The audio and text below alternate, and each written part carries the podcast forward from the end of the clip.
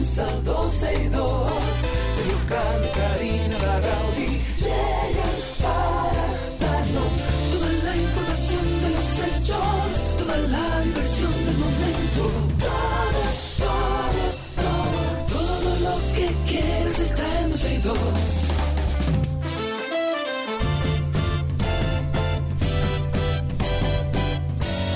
El reloj ya ha marcado las 12, ya 12 y 2. Sergio Carlos y Karina Larrauri llegan para darnos toda la información de los hechos, toda la diversión del momento.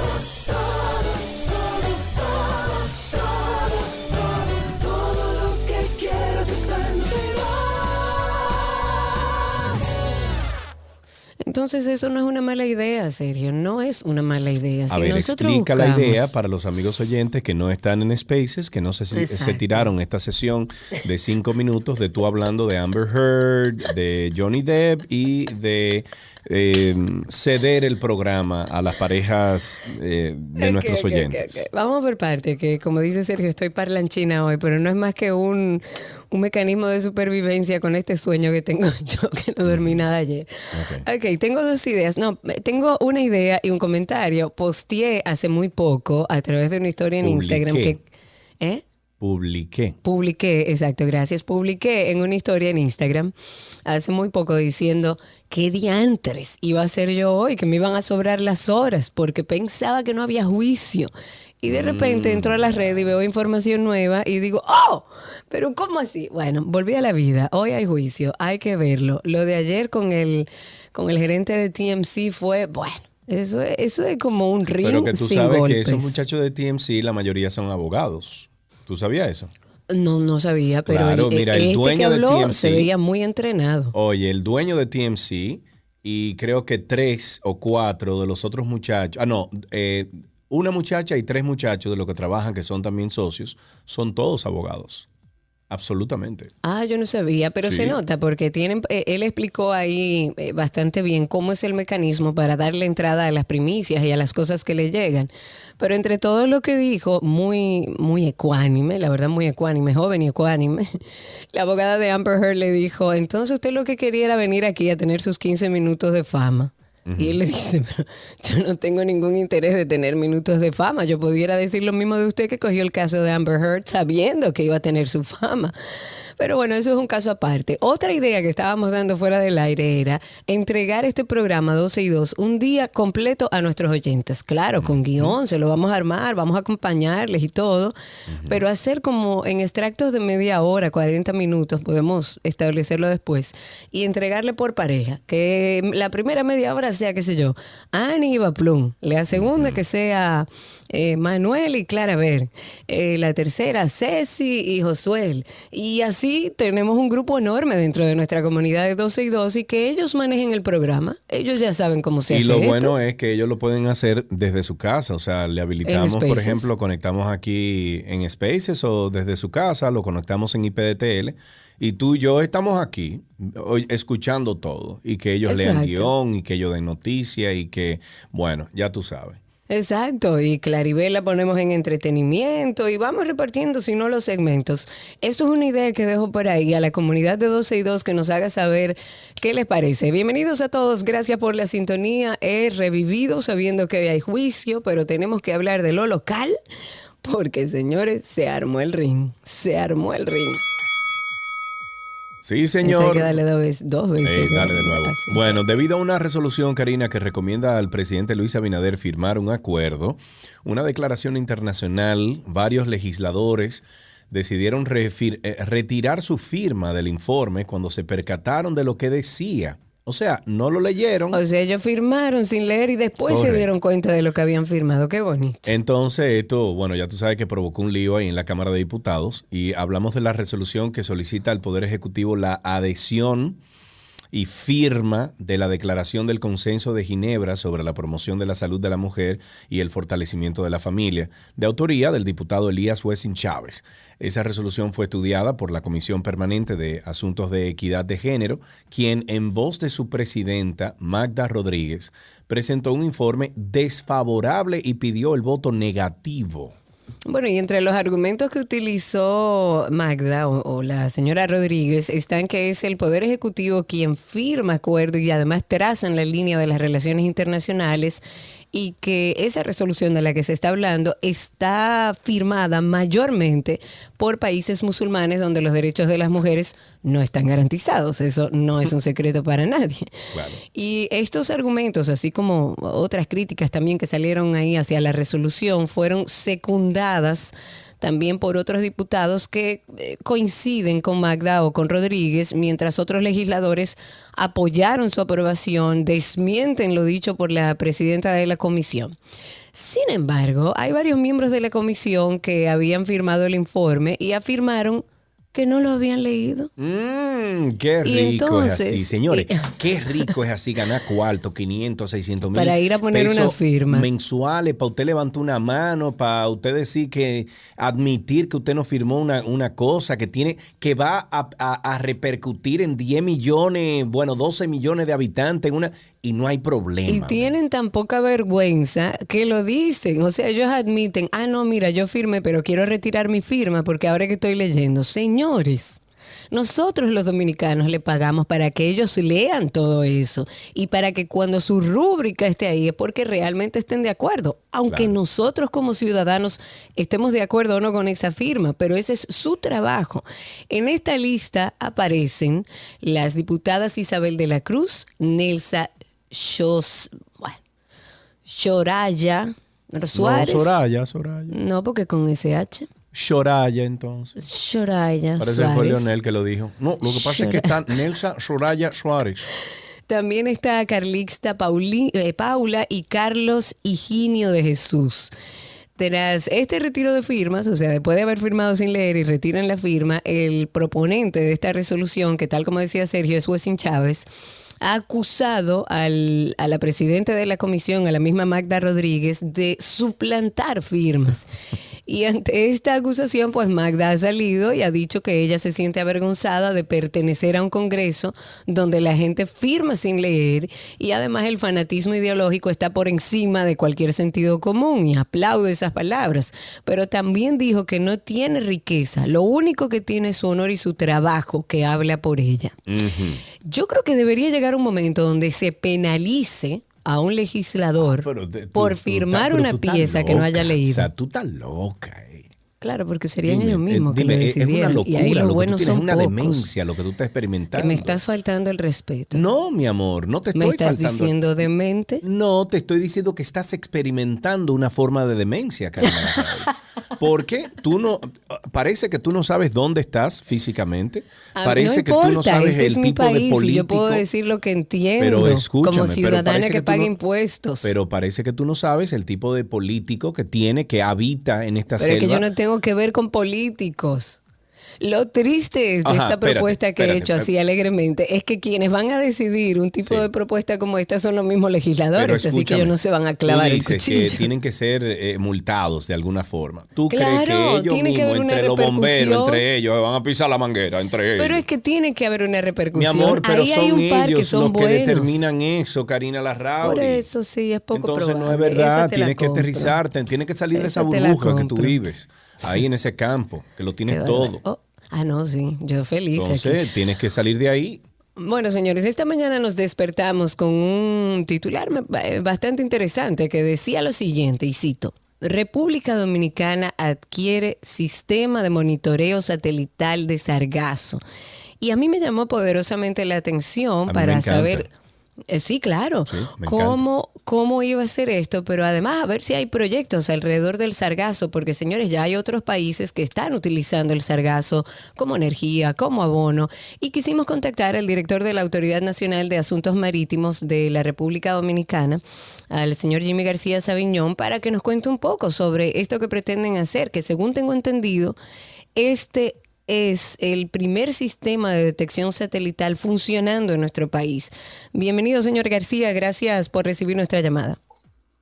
Buen día, eh, buenas tardes, perdón. Gracias a ustedes por el interés mostrado en este tema y estamos a su orden. Gracias, Jimmy. A nosotros no, desde que leímos esto, nos encantó la noticia, sobre todo a mí, que soy un nerdo. De la tecnología y una nerda en temas de medioambientales, que me parece además que es interesante el enfoque desde la prevención, porque esto es prevenir, que es lo que siempre hemos dicho. Bueno, cuéntenos entonces, eh, Jimmy, eh, y como todos sabemos que en los, en los últimos años eh, toda la región del Caribe ha sentido un aumento significativo del sargazo que afecta directamente al turismo y otras actividades económicas, incluyendo la generación de energía, cómo este servicio de monitoreo satelital, cómo funciona y cómo puede ayudarnos con esta realidad del sargazo.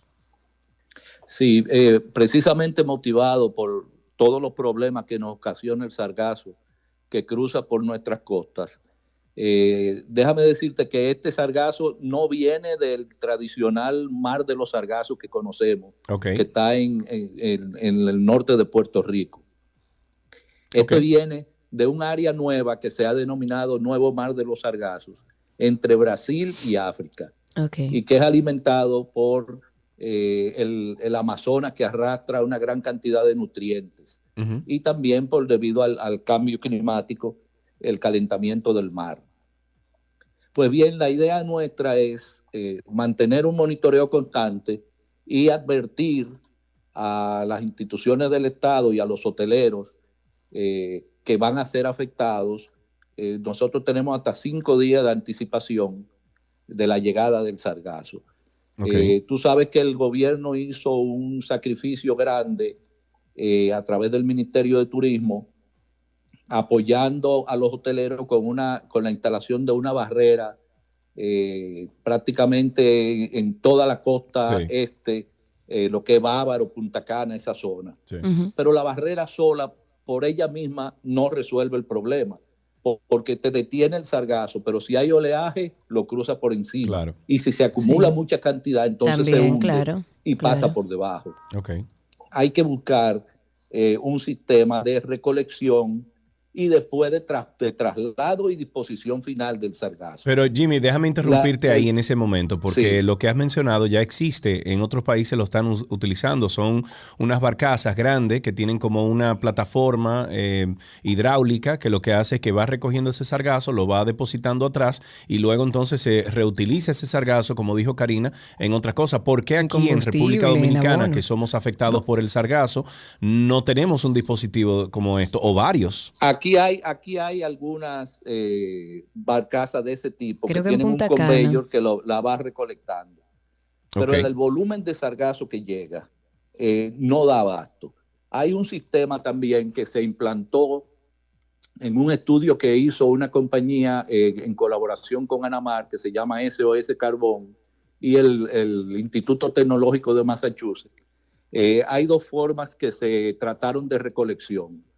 Una es a través de, un barco, son costosas las dos, pero una es a través de un barco que, succiona con un conveyor el sargazo y lo hunde con una bomba a profundidad de más de 200 metros. Ya eso se hace fuera del área de barrera, de, la barrera que se instala para, para detener el sargazo. El otro es dentro de la barrera el sargazo que logra pasar y es a través de unas mallas que parecen unos coladores grandes.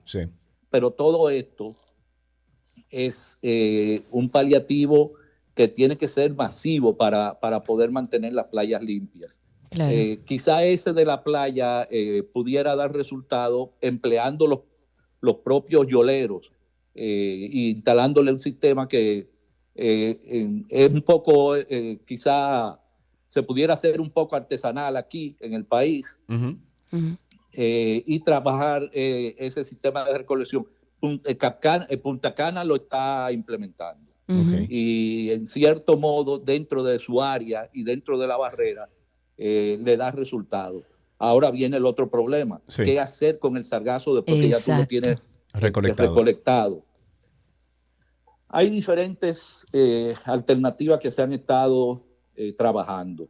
La generación de energía eléctrica es una. En esa misma zona de, Punta Cana eh, hay un generador de 1.5 eh, mega instalado como plan piloto.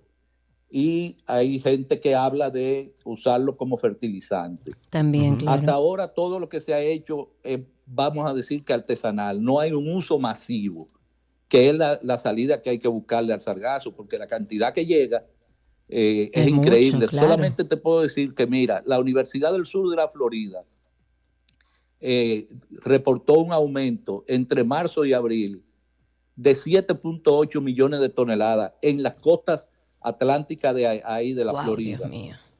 Eh, por nuestra costa pasan unos 3.7 millones de toneladas. Sí. o sea, no estamos hablando de, cantidades pequeñas. No, claro. Eh, pero, pero estoy viendo, Jimmy, estoy viendo que como soluciones en otros países eh, el sargazo se está tomando para hacer productos de papel, eh, se está haciendo para ladrillos, incluso para la construcción de viviendas, para fertilizante, que ya ese lo conocíamos. O sea que hay diferentes opciones de qué hacer. Ah, lo, que como tú dices es que no se ha desarrollado eh, comercialmente. Exacto, se ha hecho artesanalmente. Correcto, hasta ahora todo ha sido artesanalmente. nosotros mandamos a analizar eh, el sargazo, porque tenemos informaciones de que contienen metales pesados. Estamos hablando de mercurio y cianuro. Eso puede ser eh, catastrófico eh, para usarlo como fertilizante. Además, está, el problema de la salinidad. yo no me quiero arriesgar a dar una recomendación de uso de fertilizante hasta que no tenga claro que no va a ser eh, peor el daño que se haga eh, tratando de usarlo eh, para salvar un, un, área como, como la playa, y dañar entonces... Y perjudicar otro, claro. Y se está trabajando de manera interinstitucional, porque estamos hablando y comenzamos hablando de que van a monitorear el sargazo, pero asumo que otras instituciones como Medio Ambiente y otras que pudieran ayudar en este proceso, primero de investigar todo lo relacionado al sargazo y luego ver cómo eh, hacerlo un producto que sea favorable para nuestro país. ¿Hay otras instituciones que están trabajando en esto? Sí, claro, sí. Instituciones gubernamentales y universidades eh, privadas como INTEC y la propia eh, eh, APEC.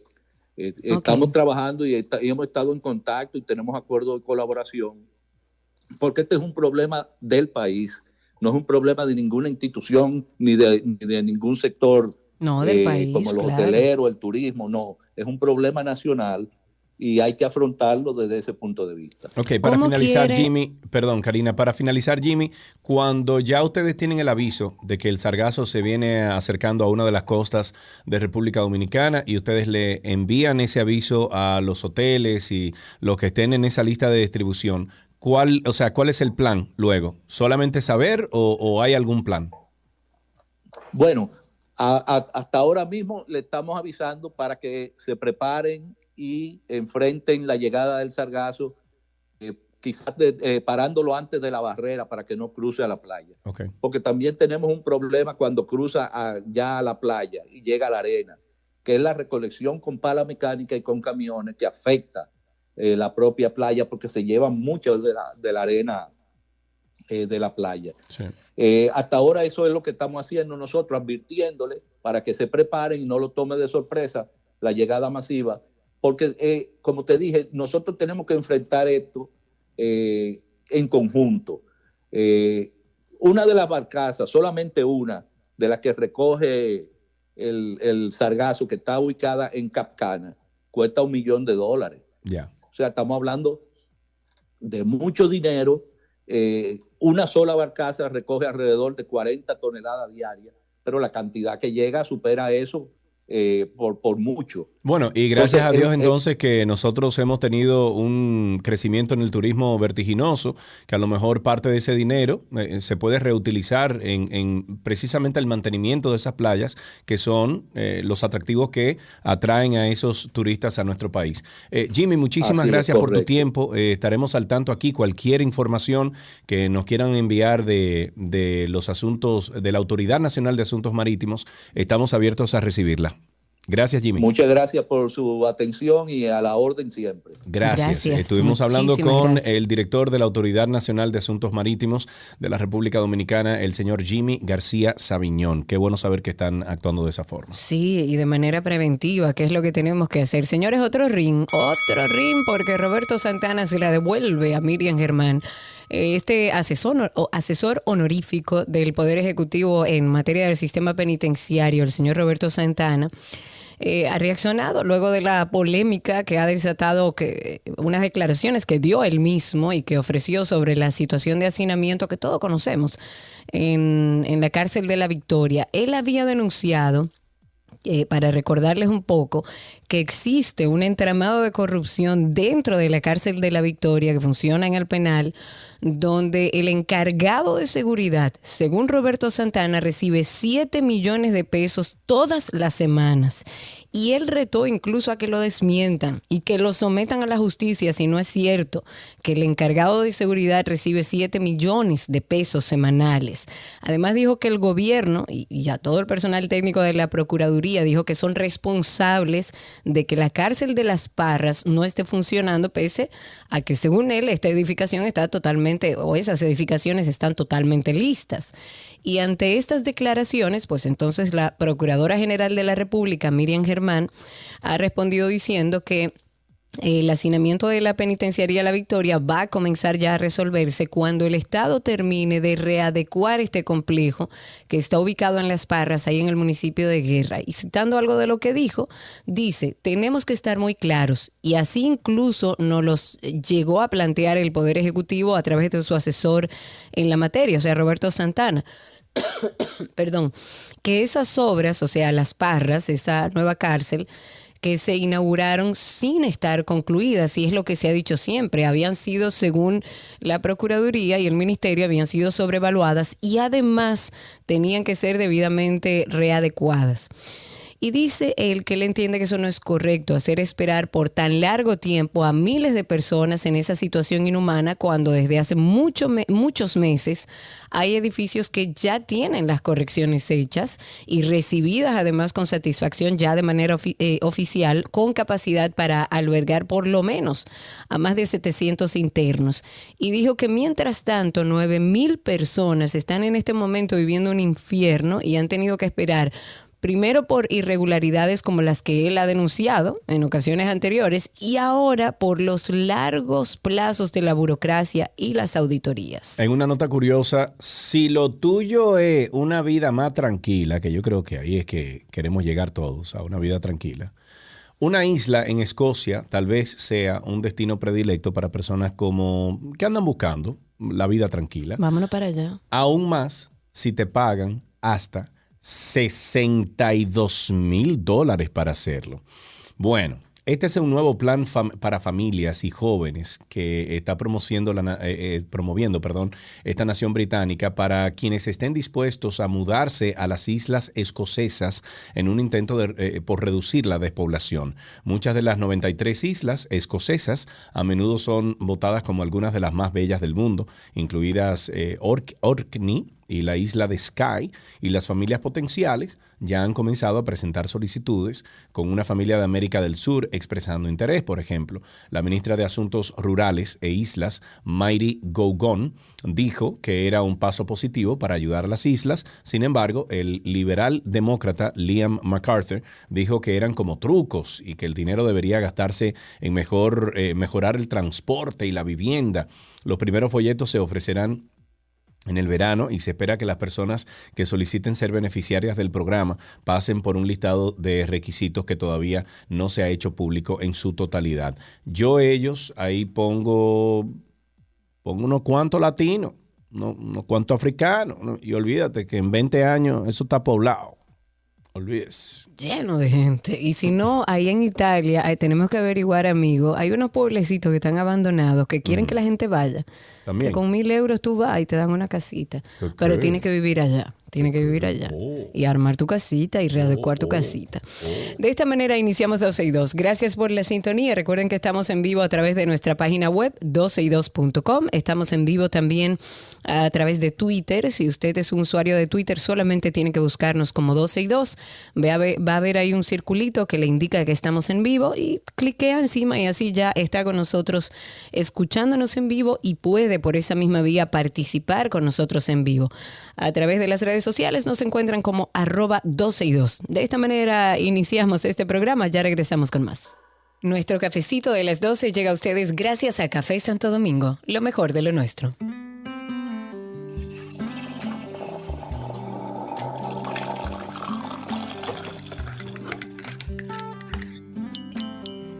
Y estamos en nuestro cafecito de las 12 y los jueves ustedes saben que aquí hay un cafetero conocido por ustedes. Hoy nos vamos a tomar un café con una escritora infantil y cuentacuentos dominicana. Ella es Anja Damirón y está con nosotros hoy en día. Hola Anja, ¿cómo estás? Hola, muy contenta de estar aquí con ustedes. Qué bueno Anja, uno te escucha eh, la voz y de inmediato se va como a los cuentos que haces en redes sociales, a los libros que has hecho, a los audiolibros. Eso es impresionante como la funciona. Anja, antes de hablar de algunos proyectos que vienen por ahí, tú eres cafetera, nos dijeron, por eso te estamos llamando. Cuéntanos cómo empieza tu historia con el café. Bueno, yo creo que eso es de una herencia. Mi abuelita bebía café todos los días, mi papá y mi mamá también, así que eso fue parte de mí siempre. Ok, ¿y cómo tú te bebes el café? O sea, ¿cómo te gusta y cuál es el café más importante de tu día? Yo te diría que ese café después de comida en el que uno está hablando un poco sobre lo que sea y surgen esas conversaciones en familia en la que uno se ríe muchísimo y se entera lo que le está pasando a los demás. O sea que tú eres de la que de la que prefiere el café social compartido con alguien. Tú no eres tan antisocial como yo, que a mí que no me hablen con mi café en la mano no me hablen. que este es mi ritual. A mí hasta se me enfría a veces. que ese es el problema, que a mí no me gusta que se me enfríe, entonces espérate, déjame beberme el café y después hablamos. Ya que tú mencionaste eh, la conversación que tienes después de la comida con el café, ¿cuál fue, Anja, la última persona con la que tú te sentaste a tomarte una taza de café, pero también a negociar algo, algún negocio bueno, algún proyecto bueno. ¿Con, con quién fue y cuándo fue? Ay, Dios. Si supiera que no me pasa mucho eso. no, lo tuyo todo virtual. si supiera que no, no me pasa mucho eso. La verdad es que casi nunca cuando hago algún negocio o algo así, lo hago en un sitio fuera, siempre es en una oficina de alguna marca o de alguna de las personas con que trabajo. Ok. ¿Tú eres team azúcar o team sin azúcar? Team azúcar, por favor. Mucha azúcar, por favor. ¿Y tú le, tú le echas crema o sin crema? ¿O leche cortado o almendra? No, no, no, azúcar y ya. Azúcar y ya, ok. ¿Cuántas cucharadas? Eh, dos o dos y media. O tres o cuatro. Depende del tamaño de la taza. ¿Ha sido el café protagonista en tus procesos creativos cuando estás escribiendo? ¿Ha sido tu compañero? ¿Cómo es tu relación con lo que haces, con lo que te apasiona y el café? Claro que sí. De hecho, de hecho me ayuda muchísimo porque trabajo con ilustradores y con compañías editoriales que están en otro lugar del mundo y entonces eh, a veces tengo que amanecer y el café muchas veces me ayuda a poder aguantar eh, más tiempo despierta. Claro. Que a propósito que mencionas eso, vamos a hablar un poco de, bueno, la puesta en circulación de tu nuevo libro, que es Accidente con Suerte, que está acompañado justamente de ilustraciones creadas por una joven arquitecta, me vas corrigiendo si me confundo, ella es de Sri Lanka, que por eso hablabas de la diferencia horaria y demás. Cuéntame un poco sobre este nuevo libro. Bueno, es un libro súper especial para mí porque es un libro que habla precisamente sobre esos problemas que nos surgen en la vida y cómo nosotros reaccionamos a ellos. Problema de tropezar con una persona a enfermarte de repente. En la vida nos, nos suceden muchos accidentes y muchas veces esos accidentes nos cambian la vida, no necesariamente para mal. En el momento suele ser un problema negativo, pero muchas veces el tener ese problema nos ayuda a ver las cosas de otra perspectiva y a encontrar soluciones que no se nos hubieran ocurrido si no hubiéramos tenido ese problema. De eso trata el cuento, pero de una manera muy sencilla. Es, una, es un personaje adorable, que es una niña, se llama Clio y es súper torpe, vive tropezando con todo el mundo todo el tiempo, porque vive fijándose en todas las cosas que nadie ve, en un pajarito que está cantando, en, una vecina que abre la ventana y, y su cabello es súper lindo, en un perrito que una niña está jugando con él, en todas esas cosas sencillas que pasan en el día a día y nadie les presta atención. Es una niña que vive distraída, pero cada vez que tropieza con alguien, le cambia el día a esa persona, con un positivo, con un abrazo, con una sonrisa. Y toda la historia surge cuando ella, patinando por primera vez, tiene un accidente con un camión mezclador de helado la ciudad entera termina llena de helado, pero oh Dios. gracias a ese accidente surge una nueva tradición en ese pueblo y comienzan todos los domingos a compartir helados y a patinar en familia en un parque cercano. De eso trata. Anja, tú eh, en tus libros generalmente tú lo tienes en diferentes formatos, en diferentes versiones. Eh, hay algunas que son solamente escritas, otras que son eh, con ilustraciones, otras que son con animación incluso. ¿En qué formato va a venir a con suerte? Bueno, nosotros tratamos ahora mismo realmente de hacer todo para cada libro. Nosotros hacemos el libro en un formato muy específico, es un formato tapa blanda con unas dobles solapas que lo hace más resistente, pero al mismo tiempo vendemos los derechos a otros países que lo publican en hardcover en diferentes idiomas. Los libros van a estar en, en hardcover y en softcover. Y también vamos a tener un audiobook, vamos a tener un video animado y próximamente cuando lancemos nuestro próximo proyecto en mitad de verano, pues los libros van a tener música y voz integrada. Ay, qué lindo. Nosotros cada día tratamos de seguir innovando y creando diferentes experiencias de lectura para los niños y las familias. Claro. Y junto a esta publicación también nace algo nuevo, una nueva editorial que se llama Ándalo.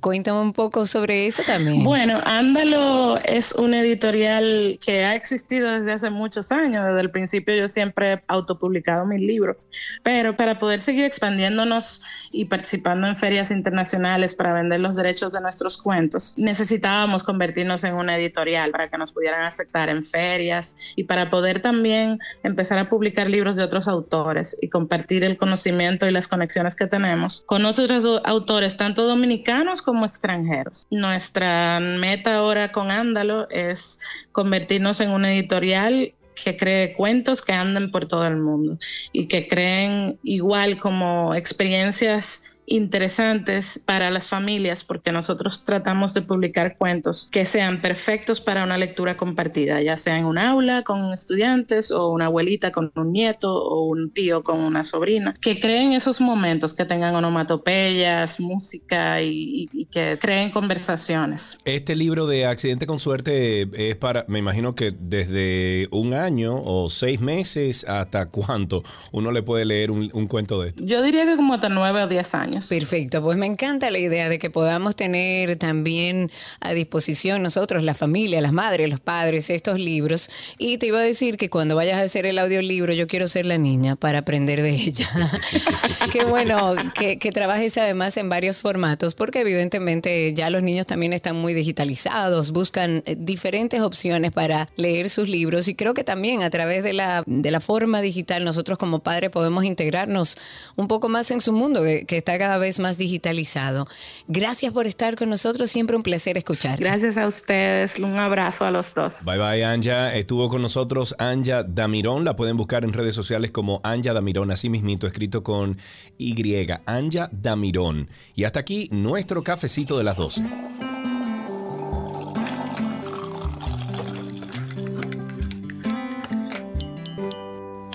Nuestro cafecito de las 12 les llegó gracias a Café Santo Domingo, lo mejor de lo nuestro.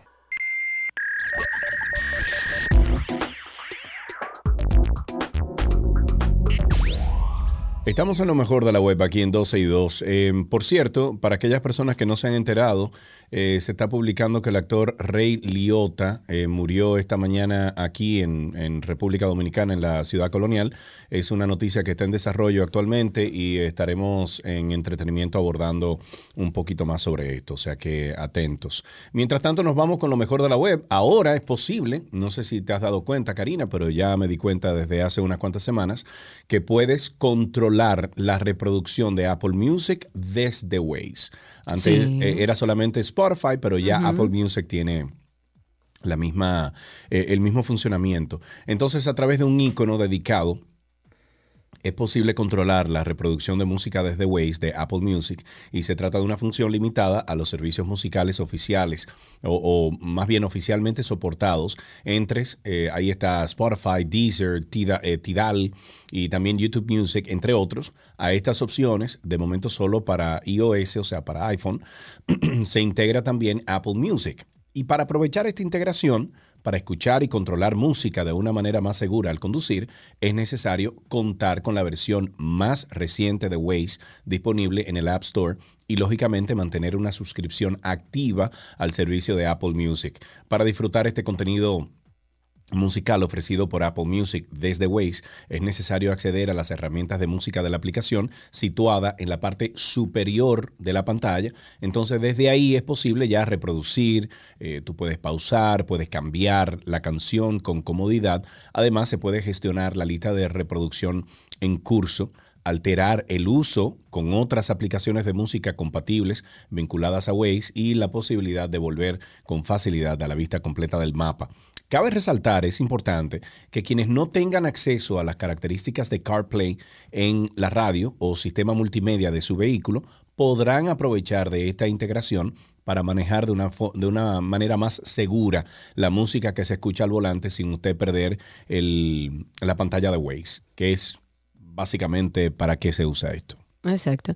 Eh, atención, mucha atención para los amantes y seguidores del tema de criptomonedas. Hay un deepfake de Elon Musk que está estafando a muchos poseedores de criptomonedas.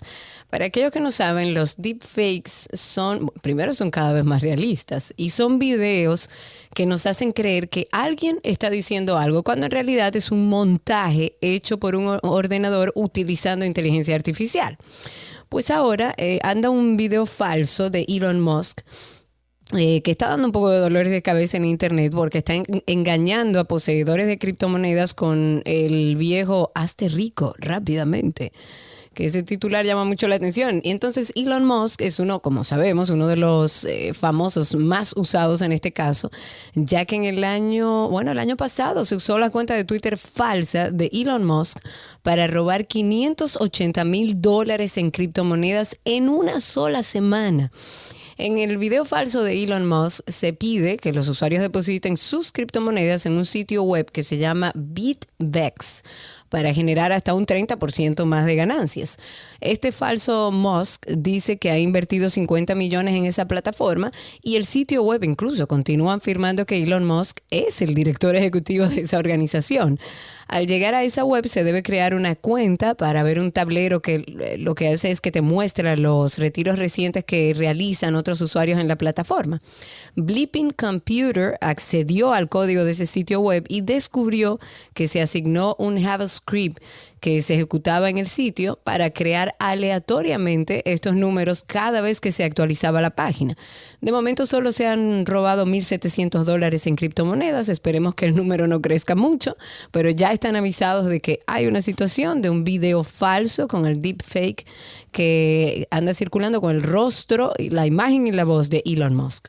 Y con esto finalizamos lo mejor de la web, sin antes eh, decirles a ustedes o, pedirles que se unan a nuestro podcast. Es Karina y Sergio After Dark.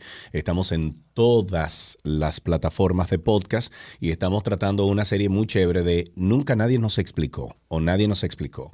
Ahí hablamos de nadie nos explicó del divorcio, de nadie nos explicó de aprender a decir que no, nadie nos explicó de qué más, Karina. Hemos hablado ahí Em, Hemos hablado del dolor, del divorcio, del amor propio, de... Bueno, hay muchos ahí, que hay algunos que, que no han salido y que ya están por salir, pero es una serie bastante interesante. Ustedes nos pueden buscar en todas las plataformas como Karina y Sergio After Dark.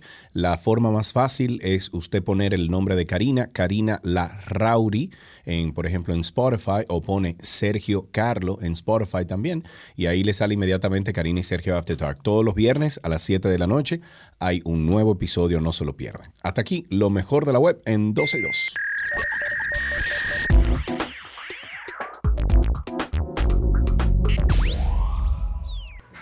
La receta del día llega a ustedes gracias a la famosa, lo más natural.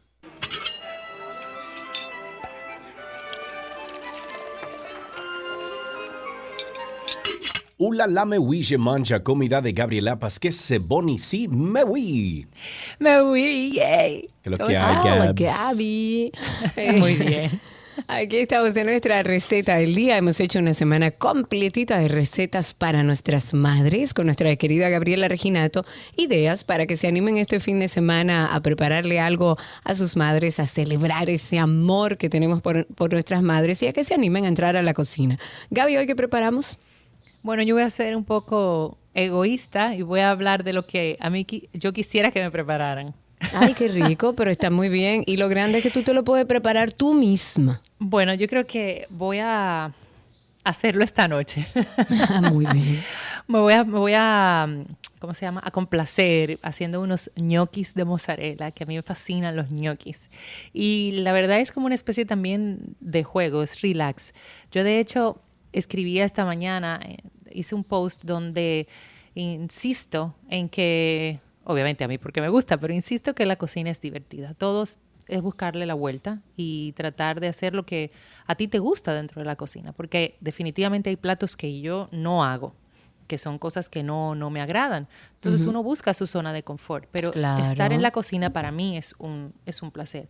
Y siempre lo digo aquí, yo todas las noches preparo cena en casa y aunque algunas veces sí tengo que confesar que, ah, ¿qué voy a hacer? ¿Qué voy a hacer? Eh, lo que uno mismo va organizándose, se va planificando y ya el tú saber qué, vas a hacer se te hace muchísimo más fácil todo, más es mucho más potable entrar a la cocina con, las ideas de, qué voy a hacer. Entonces ya me propuse hacer esta noche estos ñoquis eh, de mozzarella, que si yo digo que si me ponen la silla eléctrica mañana, ¿cuál sería mi última comida? Serían, serían estos. Y es una buena es un buen motivo para inclusive trabajar con los chicos, uno amasa, el otro corta, el otro hierve, ser una, algo divertido si se hace un poquito de reguero, no digo que no, porque vamos a trabajar sobre una superficie plana. más divertido. es más divertido siempre y cuando quien vaya a limpiar posterior, que no es tan divertido. Pero de verdad, señores, es delicioso. Y si no, miren, compren los hechos y échenle una salsita, pero prepárenlo con la familia, porque siempre estamos incentivando eso. Y una cosa, Cari, a ti yo no te pregunté cuál sería tu plato. Como Mi plato favorito. O sea, mm. como mamá, ¿qué te gustaría que el domingo, qué te gustaría que te hicieran? Tú sabes que yo, yo tengo una gran debilidad por los desayunos. O sea, yo pudiera, eh, o sea, en todas las horas del día desayunar. Y me encantaría como un desayuno así, pero bien dominicano con quesito frito. Si me preguntas para comer o cenar, cualquier cosa que contenga pasta y, ay Dios mío, y trufa, cualquier cosa, y sin cebolla. Obviamente, eso lo conocemos. Lógico. Todos, todos, todos. bueno, pues a manos a la obra con estos ricos ñoquis de mozzarella. Ya saben que esta receta la van a encontrar en la cuenta de 2 y 2, también en la cuenta de gabriela.reginato y pueden acompañarlo con una rica salsa de tomate ah, que para mí van bien o solitos con más queso y aceite de oliva quedan espectaculares. Un pesto genovés también queda riquísimo. Vamos a necesitar una taza y media de puré instantáneo. Aquí le pongo un, asterisco. Pudiera ser igualmente tres tazas de puré tradicional de de papa. También vamos a utilizar media taza de queso mozzarella, que lo vamos a tener rallado por el lado fino, un huevo, media taza de un queso parmesano, un grana padano. Puedes también utilizar un pecorino, que habíamos hablado de pecorino. Eh, necesitamos una cucharada de sal, dos tazas y medias de harina, y aquí también pongo un, un asterisco porque la cantidad de harina va a depender de cómo te va quedando la masa. Eh, uno va echando de a poco, de a poco, o sea, de, un cuarto de taza, de media taza, y, uno va viendo cómo le va quedando la masa. Cuando la masa ya no se te pega a las manos, ahí está. Esa sería la clave. Y pimienta al gusto, que yo siempre le pongo, a todo le pongo pimienta, pero me gusta agregarle un poquitín de pimienta a, la, a esta preparación, más no necesariamente lo lleva. Esto es un gusto muy particular. Bueno, vamos a preparar el puré según las instrucciones de la caja. Generalmente estos purés instantáneos es agregar agua caliente y sal y dejar que eh, se enfríe porque el puré caliente mantiene, o sea, el calor lo mantiene muy vivo y, uno se quema. Yo me he quemado las manos con ese vapor por estar privando guapa. Claro. Exacto. Entonces déjenlo tranquilo. Si lo hacen con puré natural, o sea, con papa natural, es simplemente hiervan la papa y la aplastan. No mantequilla, no sal, no agua, no nada. Simplemente la aplastan, aplastadito y que quede sin, sin grumos. Vamos a tener este puré listo. Entonces, al puré, cuando ya esté a temperatura ambiente, que no esté caliente, pues vamos a agregar el huevo, los quesos, ambos, mozzarella, pecorino, grana padano o parmesano, Vamos a incorporar la sal. Aquí es donde yo le doy el toque de pimienta, que no necesariamente tiene que agregarlo. Y entonces vamos a comenzar a mezclar hasta obtener una masa uniforme. Ese es el primer paso. Entonces luego en este, en este recipiente vamos a agregar media taza de harina y vamos a mezclar nueva vez y ya la masa se va a ir poniendo más firme. Entonces, sobre una superficie, como te decía, enharinada, vas a agregar un poco de, harina, vas a colocar tu masa y le vas a agregar otro poco más de harina. Volvemos a la medida de media taza. Y vas probando porque influye mucho el calor que haya en ese momento, porque eh, la, harina que, estés utilizando influye mucho. Entonces, eh, le vas agregando de a poco hasta obtener una masa, como te decía al inicio, que ya no se te pegue en las manos, porque la idea es hacer como unas culebritas, como si uno estuviera jugando masilla, de hacer esas, esas culebritas largas para luego cortar en porción de, de los ñoquis. Últimamente lo que he hecho es guardar la masa, hacerla reposar un poco en nevera para que quede más firme y se me haga muchísimo más fácil la parte de hacer las culebritas y cortar y demás. Teniendo ya nuestra masa lista, lo que hacemos es que vamos a, poner una olla con agua, le vamos a agregar sal y cuando esté hirviendo, entonces vamos a agregar nuestros ñoquis. Pero para hacer los ñoquis, teniendo, vamos a dividir la masa en seis partes, hacemos nuestras culebritas, por decirlo así, y vamos a ir cortando en razón de una pulgada, de medidas de una pulgada. Y con un tenedor se le hace un, pequeño movimiento como para hacerle las rayitas y esto es para que la salsa pues se, impregne en el gnocchi porque si no te, se te va a quedar muy acuoso y sobre todo si la haces con una salsa de tomate. La vas colocando sobre una bandeja igualmente con un poquito de harina para que no se te peguen y vas a agregar los ñoquis a esta agua hirviendo. Te vas a dar cuenta que los ñoquis están cocidos cuando comiencen a subir. Entonces con una espumadera lo vas a retirar y en otra bandeja o en un molde que te recomiendo le pongas un poquito de mantequilla en la base o de aceite de oliva en la base, vas a ir agregando tus ñoquis listos y vas a ir repitiendo hasta que todo esté ya, o sea, ya que, hayas terminado tu, masa. Okay. Esto entonces, si lo tienes en un molde, le vas a agregar la salsa de tu preferencia o lo vas a llevar a mesa sin nada de salsa y que cada quien se lo, se lo coma como quiera, o una mantequilla derretida o lo que sea. Y si lo quieres llevar a gratinar, que también quedan muy ricos, pues perfectamente le echas la salsa, le agregas un poco de queso por arriba y lo llevas a gratinar. Ojo con esto, si hiciste ñoquis y los serviste, los puedes guardar hechos en, nevera. O sea, como cualquier pasta, lo serviste, se te quedó un poco, lo puedes guardar en nevera para luego reutilizarlo. O sea que si quieres hacer unos ñoquis al horno, por ejemplo, lo puedes preparar desde el día antes, no hay problema, lo, pones en, en, nevera y ya al, al, momento de utilizarlo lo sacas, lo bañas con tu salsa, un poco de queso por arriba, al horno y voilà. Ahí tienen unos riquísimos ñoquis que ustedes pueden prepararle a su madre este fin de semana. Si quiere hacer otra cosa, les recomiendo que pasen por nuestra página 12y2.com. Están todas las recetas de esta semana que ha hecho Gaby para las madres, pero también hay muchas otras recetas que la que más le acomode, más le guste o más usted entienda que le puede gustar a su madre, pues bueno, hágala y comente a través de nuestras redes sociales, arroba 12 y 2. Gaby, no te dejo ir sin antes recordar recordar a la gente que aquellos que no han comprado sus regalos para las madres tienen una muy buena oportunidad con nuestros potes mágicos, con la línea Voilà. ¿Dónde pueden conseguirlo y qué sugerencias le das para el regalo?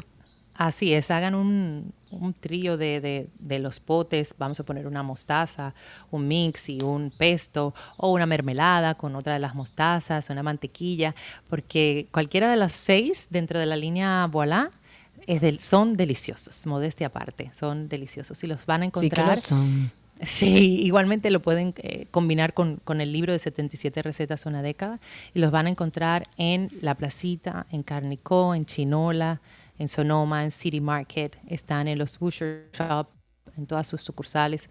Está también en uh, Meat Depot, en Wholesome, en, en Casa Dicha. También en Santiago lo van a encontrar en Azalea, en el Centro León y en la tienda Páprica, en Las Terrenas, en Bodega Bonita y aquí en La Romana, en Boala Café Marché, que de hecho si quieren venir el domingo a bronchar o, o el sábado a tomar desayuno, a pasarse la tarde aquí, Siempre estamos felices de, recibirles. Y si no pueden a través de la cuenta de Walla RD, nos pueden escribir y con mucho gusto también le hacemos llegar eh, su pedido a todo el país a través de un transporte local. Inclusive el libro se lo podemos autografiar y mandar firmado. Eh, y nada, compartir con ustedes a través de esa opción de, de la cuenta de Walla RD también. Perfectísimo. Y recuerden que Gaby está en redes sociales. Cualquier pregunta sobre esto, cualquier receta, gabriela.reginato. Gracias, Gaby. Un beso y nos mañana nos escuchamos. No sé. Sí, mañana es viernes. sí, mañana, mañana, nos escuchamos. Bueno, si no, hasta la semana que viene a todas las madres que la pasen súper bien. Mami, te amo. Gracias por todas las enseñanzas. Y bueno, yo espero pasar este, este Día de las Madres con mis hijos bien aprovechándolos eh, como bastante, porque crecen demasiado rápido. Pero rapidísimo, me lo dices a mí. Hay que, eh, parece como una frase cliché, pero hay que atesorar los momentos, porque sí que crecen rápido. En un momento abrimos los ojos y ya son señores mayores en la universidad. Gracias, Gaby. Un beso grande. Hasta aquí nuestra receta del día.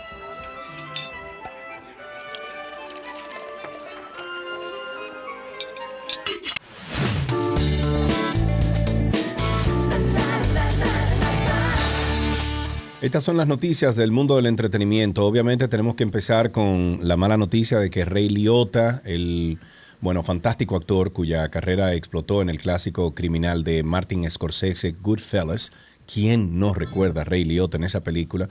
Ha muerto lamentablemente. Hasta ahora se ha dicho que murió mientras dormía aquí en nuestra República Dominicana, en la ciudad colonial, donde estaba filmando una película llamada Aguas Peligrosas. Y para esto tenemos en la línea al destacado periodista Severo Rivera, quien fue que eh, redactó el artículo que sale en Diario Libre y la primera persona que publica esto. Severo, muchísimas gracias por tomar el tiempo de hablar con nosotros. Sé que todavía no, hay muchos detalles sobre cómo murió, pero ¿qué nos puedes contar y, cuáles son las actualizaciones de este caso? Un abrazo a ustedes, Sergio, Karina, eh, por la oportunidad de conectar con el público y, y, obviamente por la entrega que hacen todos los días. Gracias. Gracias. Bueno, la información nos llegó de primera mano de una fuente confiable desde la ciudad colonial. Precisamente se encontraba observando un dispositivo de seguridad donde se, se inclusive se, se impidió el, tras, tránsito por un buen rato en la Padre Villini, en un hotel que está ubicado en esa calle, en la ciudad colonial. Eh, y luego, bueno, pues esa persona nos confirma, nos da los datos de que se trata de Rey Liotta e inmediatamente tratamos de validar la información con la Dirección General de Cine, que es el órgano rector de la industria cinematográfica, de la industria audiovisual y al que se supone nosotros debemos ir a tratar de conseguir, validar cualquier tipo de datos. Eh, la persona que nos atendió nos dijo que sí, que había fallecido, que él estaba durmiendo, que estaba en compañía de su esposa o su compañera, que habían solicitado eh, que le permitieran eh, llevar este proceso, que le dieran privacidad. Esos son asuntos que uno lo, los entiende, los comprende. Sobre todo hablando de una gente que viene a la República Dominicana, forma parte de un equipo de personas que están filmando una película y de repente fallece. O sea, no hay mayores detalles de la circunstancia que habrían provocado su muerte. Eh, no se sabe incluso si él tiene algún proceso médico, clínico, nada. Nada, Mm, mm, ah, en lo absoluto, en lo absoluto. De hecho, nosotros hemos estado tratando de hacer unas averiguaciones eh, a, través del Instituto de Patología Forense, qué datos pudieran preliminarmente, y si lo hay, yo creo que es muy rápido, ¿no? Para uno poder obtener eh, información concluyente. Es una noticia que le ha dado la vuelta al mundo. Por lo que tú bien referías hace unos minutos, ¿no? De la dimensión de la carrera de este actor, ¿no? Eh, y la verdad que, bueno, es muy lamentable. Eh, una persona 67 años de edad. Eh, Creo que deja una hija, se llama Carsen. Sí, así es. Y estaba comprometido con una señora llamada Yassi Nitolo. Es correcto. Yassi Nitolo. sí. Sí, sí. Entonces, bueno, es lamentable recordar que nosotros como país, como destino turístico, turístico cinematográfico, turístico y cinematográfico, porque así lo defino, porque esa gente viene aquí a hacer cine, pero también muchos de ellos eh, disfrutan y otros hacen inversiones, han hecho inversiones en República Dominicana para la adquisición de bienes. Yo, República Dominicana es un referente, sin lugar a duda, ¿no? A nivel internacional y sobre todo en Estados Unidos. Vienen aquí, tienen eh, importantes casas productoras que le pueden servir eh, de, ancla, ¿no? Para poder desarrollar sus películas, las facilidades de la ley de cine. Y por eso nosotros hoy estamos en el ojo del mundo, ¿no? Eh, como destino para filmar películas en la República Dominicana. Severo, muchísimas gracias por estas actualizaciones. No, no sé si te llegó la información como que al principio la cosa se quería manejar como muy eh, ah, bueno, etcétera. Lo, que yo refería es que, ¿cuál es la, cómo tú enfrentas un rumor? Una crisis. Con la verdad. No se maneja en silencio. Una situación no se maneja en silencio como esta. No. Una Digo que no se puede tampoco, severo. porque... Es que, no, no, no, es que no se maneja, no se puede, o sea, no se puede manejar así. Es decir, la información debe fluir, sobre todo a la opinión pública, a la prensa, para que la gente tenga eh, de primera mano de los medios el dato correcto. Falleció, no tenemos mayor información, estaba filmando la película tal y tal y tal y tal. Sí. Punto. ya, no, hay por qué. Tratar de, de limitar el acceso a la información no es bueno, nunca es aconsejable.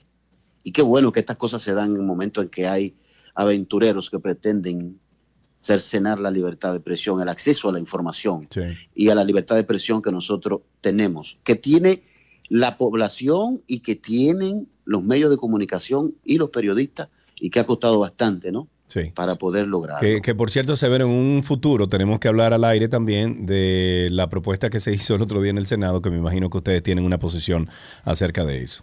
Eh, Así es. Lo que pasa es que estamos esperando los datos para. Claro. No, y cuando lo tenga, por favor, eh, vamos a hablarlo al aire, que, eso nos interesa también a nosotros. Severo, un abrazo. Gracias por, por las informaciones. A ustedes, cuídense. Muy bien. Severo Rivera, periodista, bueno, destacado de nuestra República Dominicana, nos da los últimos detalles y las actualizaciones sobre el fallecimiento de Rey Liotta, este actor cuya carrera eh, se conoce mayormente por la participación de Goodfellas con el director Martin Scorsese. En otra noticia, presentan el revelador documental de Gianluca Bacci, este influencer. Yo también. Yo a reírme un rato.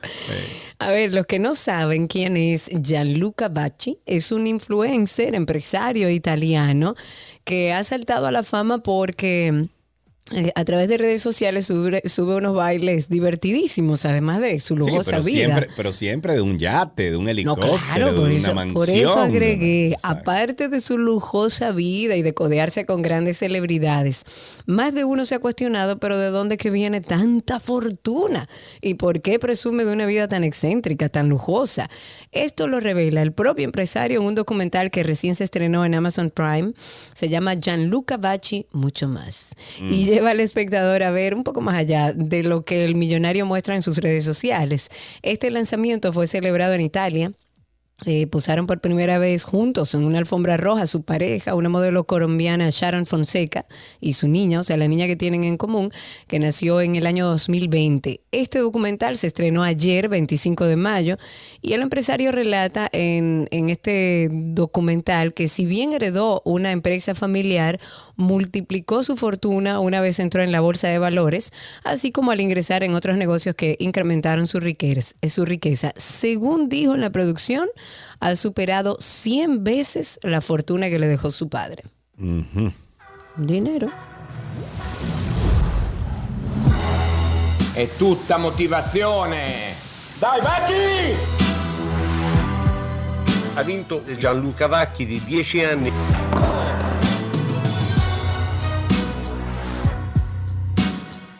Avevo molti debiti e non avevo tempo per fare altro se non pensare a come ripagarli. Il mio patrimonio attuale è cento volte superiore a quello che aveva mio padre.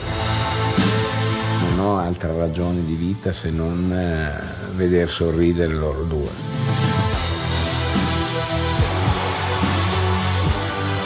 io ho sdoganato la libertà di fare e mostrare quello libertà. che si vuole.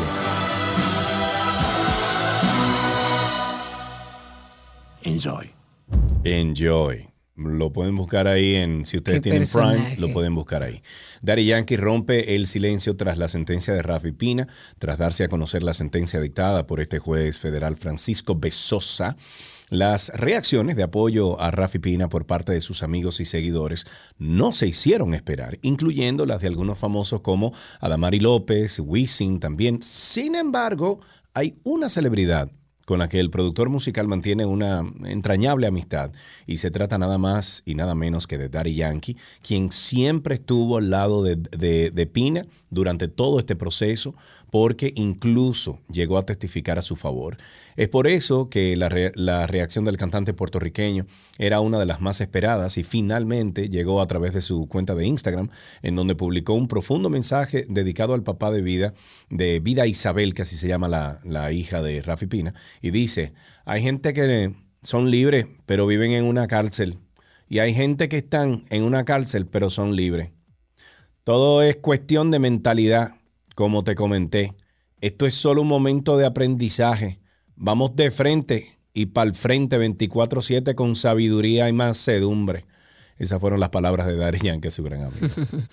en otra información, la justicia de Barcelona avala que Shakira vaya a juicio por un fraude de 14.5 millones de euros. Esta cantante colombiana Shakira está a camino de ser juzgada en España por fraude a la hacienda pública. La audiencia de Barcelona ha avalado que la misma Shakira se siente en el banquillo de los acusados tras estudiar el caso y haber llegado a la conclusión de que el artista defraudó presuntamente en más de 14 millones de euros al Estado. El caso es sencillo. Shakira no habría declarado millones de euros de, euros de ingresos en España al argumentar que su residencia fiscal estaba fuera del país. La Fiscalía sostiene en sus acusaciones que entre los años 2012 y 2014 Shakira vivió de forma habitual en España, primero en Barcelona y luego en la localidad de Esplugas. Eh, en este municipio donde tiene la vivienda que adquirió a través de una sociedad con el futbolista de Barcelona Gerard Piqué. Esta acusación defiende que Shakira estuvo fuera de España por motivos de trabajo en espacios, eh, periodos de tiempo, pero que su residencia habitual estaba en Barcelona. Las querellas contra Shakira detallan que la colombiana vivió en España 243 días durante el 2012, 212 días durante el 2013 y 244 días durante el 2014. La ley determina que para considerarse residencia fiscal, una persona tiene que vivir al menos 183 días en ese país en cuestión. Shakira habría superado con creces ese tiempo establecido.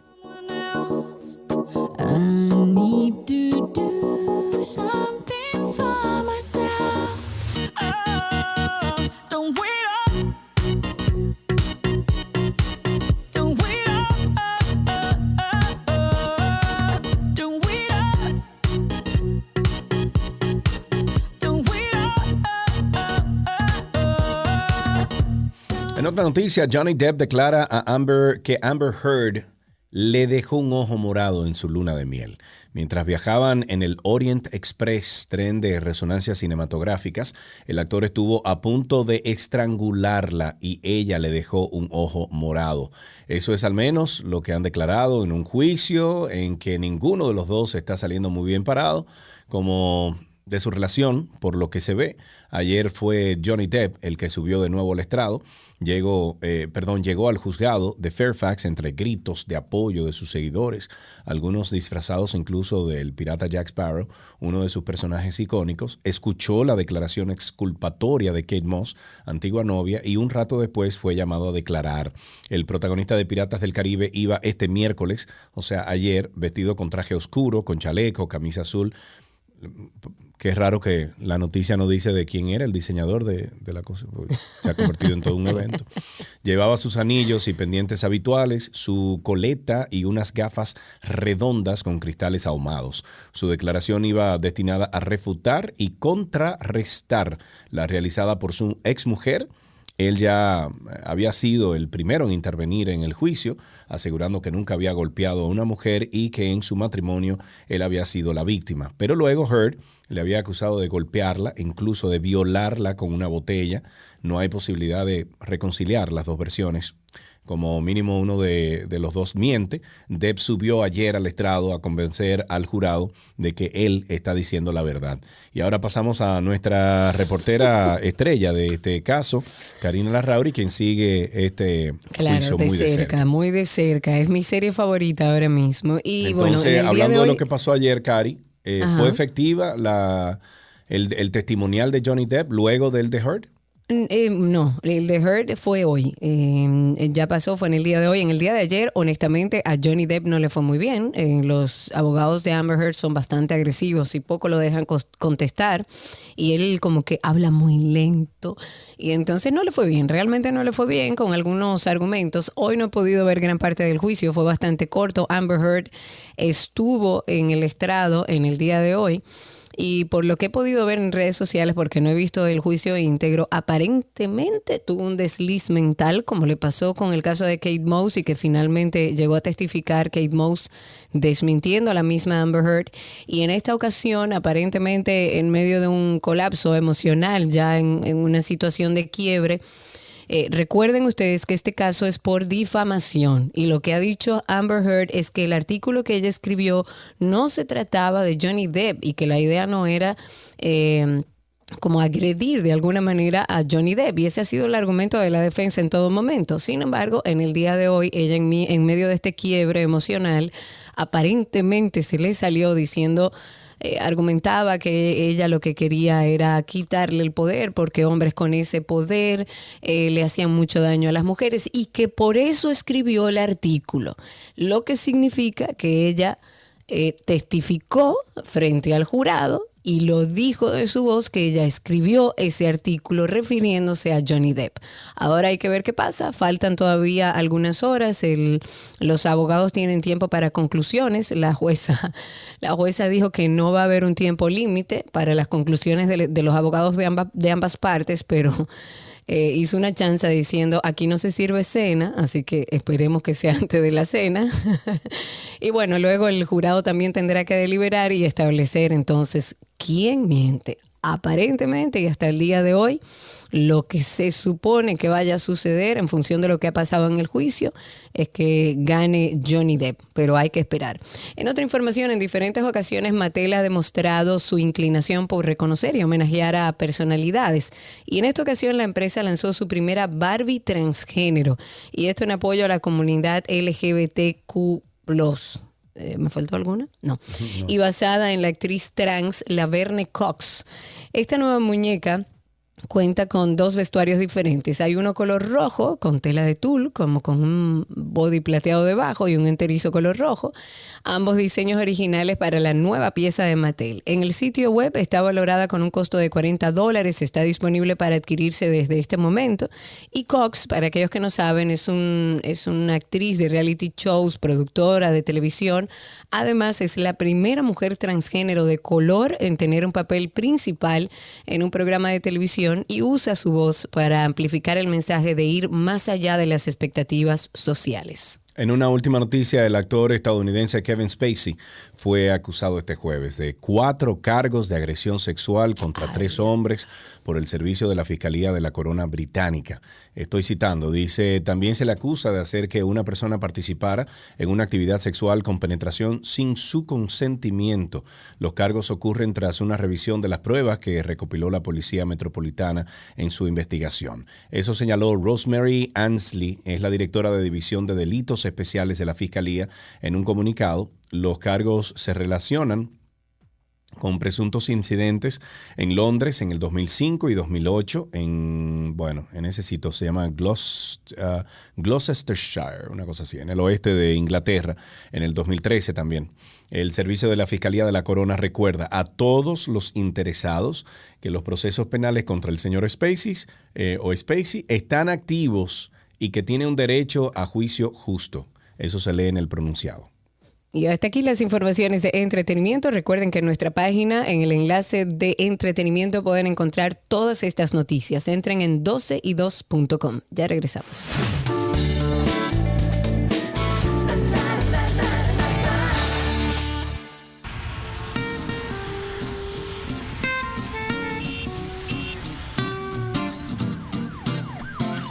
Estamos en tránsito y circo en 12 y 2. Ustedes comiencen a llamar al 829-236-9856. 829-236-9856. Pueden llamar. También estamos a través de Twitter Spaces, arroba 12 y 2 en Twitter Spaces. Karina, de primera mano me llega la información de que la resolución sobre las tablas de surf está siendo revisada por las asociaciones de surf que van a hacer las correcciones pertinentes y que la van a entregar al Intran para que entonces sean aplicadas eh, eh, de la manera correcta, vamos a de llamar. De manera justa.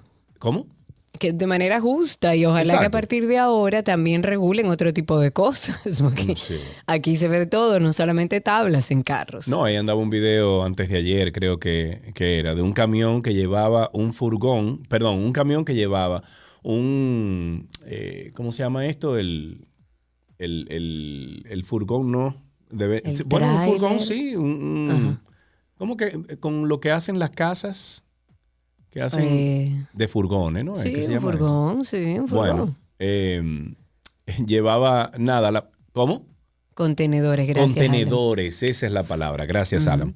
Entonces, un camión que llevaba un contenedor de esos de los grandes de 40 pies y la mitad del contenedor estaba volando en el aire. Ajá, de todo. pero, el, problema son las tablas. Exacto. Sí, claro. Sí. Dos cositas antes de levantar sus llamadas. 829-236-9856 y a través de Twitter Spaces. Dos cosas sobre el metro. El metro de Santo Domingo presentó nuevamente inconvenientes para transportar pasajeros. Esto en la estación Eduardo Brito, que está en Santo Domingo Este Así por lo menos lo informaron los usuarios. Decenas de personas eh, estaban ahí en fila debido a la espera que se les permitiera entrar. También el Metro de Santo Domingo va a reducir en una hora y media su horario de servicios el viernes y sábado próximo en varias de sus estaciones para que estén atentos debido a los trabajos de ampliación que se están ejecutando en la línea 1. La OPRED ha dicho en su cuenta de Twitter que pueden buscarlo, que esos dos días el servicio va a iniciar a la hora acostumbrada, que es a las 6 de la mañana, pero concluirá a las 9 de la noche. El viernes y sábado venideros, este horario regirá desde la estación Pedro Livio Cedeño, en la avenida Máximo Gómez, hasta la Mamá Tingó en Villamella. Pero además de estas dos estaciones, se incluyen también Los Taínos, Máximo Gómez, Hermanas Mirabal, José Francisco Peña Gómez, Gregorio Luperón y Gregorio Urbano Gilbert. La OPRED dijo que dispondrá de autobuses de la OMSA para que ofrezcan el servicio entre esas estaciones desde las 9 y hasta las 10.30 de la noche del viernes y desde las 9 hasta las 10 de la noche del sábado. La ampliación de la línea 1 del metro va a duplicar la capacidad de ese medio de transporte, va a operar con trenes con capacidad para mover, para mover seis vagones en vez de tres. Y se informó además que va a haber interrupciones del servicio de energía eléctrica por razones de seguridad en esa zona de influencia del tramo que van a intervenir esos dos días, solo cuando sea necesario. Ahí tenemos a dos personas en línea. Tenemos a Tuto y a Raúl. Empezamos con Tuto. Tuto, buenas tardes. Tuto. Buenas tardes, Karina y Sergio, ¿cómo están? Estamos vivos y sueltos, amigo. Cuéntanos algo bueno. Mira, vi lo de la resolución del Intran que tú estabas hablando y la tabla del SOS. Sí. ¿Tú crees que eso vaya a cambiar? Porque te voy a dar un ejemplo. Mira, te, voy a decir tú, tú antes de que continúe. Ahora mismo estoy conversando a través de WhatsApp con una de las personas que estaba en esa reunión que se hizo hoy en el Intrant eh, para hacer las correcciones del lugar y que verdaderamente respeten primero las, eh, las recomendaciones de los fabricantes de estas tablas de surf, de cómo transportarlas y aplicarla dentro de esa resolución y quien se salga de ahí entonces pues multarlos. O sea que parece que el Intrant está bastante receptivo con algunas de las asociaciones de surf que están, eh, que están participando de este proceso. Qué bueno. Ojalá le hagan caso, porque te voy a traer un ejemplo. Cuando la señora Francesca de los Santos, que estaba ahí en el Intrant, se prohibió las famosas barras LED. ¿Te recuerdas? No, eso fue una tontería esa. Eh, bueno, hoy en día todavía siguen con la misma multa solamente a la clase media, porque tú ves los motores con barra LED, las guaguas con Las guaguas no le hacen nada, no, porque tú sabes por qué. Pero tú sabes por qué, Tuto porque pertenecen a un sindicato. Y yo tengo años diciendo que formemos el sindicato de los pendengos conductores privados de este país, para que entonces tengamos un sindicato también. Porque no le ponen multa, pero al hacerle a Caribe la agarran yendo para Samaná, que no hay luz en la carretera entera, te ponen una multa. Ah. Exacto.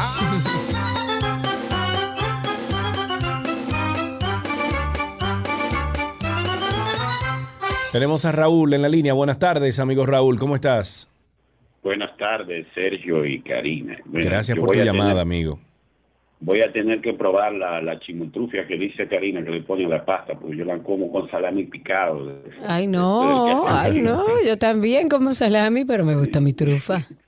Miren, hablando un poco también, cambiando el tema algo más serio, el presidente Obama dejó un tuit ahí que ha creado mucha controversia aquí en las redes sociales, pero como que al presidente como que se le fue un poco la guagua y ayer también otro tema, ayer que se comentó, una persona que llamó más tarde que yo dijo algo sobre incidentes que hubo con los haitianos. Entonces se está mm, diciendo que esos haitianos, eh, el, director o el, encargado de esa obra, ese ingeniero, supuestamente no, no les quería pagar y se están aprovechando. O sea, está bien que esa gente viene, algunos ilegales, pero ya si usted está contratando mano de obra ilegal, está pagando menos y, encima de que paga menos tampoco le quiere pagar, le manda a la, a la camiona para que se los lleven. O sea, aquí también hay que meter, si eso es cierto, si eso es cierto, hay que meter mano a eso, señores, porque no podemos permitir que en esta sociedad, ok, que exijamos que cada quien esté legal, pero también no se puede eh, ser tan abusador. Es decir, yo no entiendo cómo una gente que es tan abusadora así puede dormir tranquilo de noche. Así es.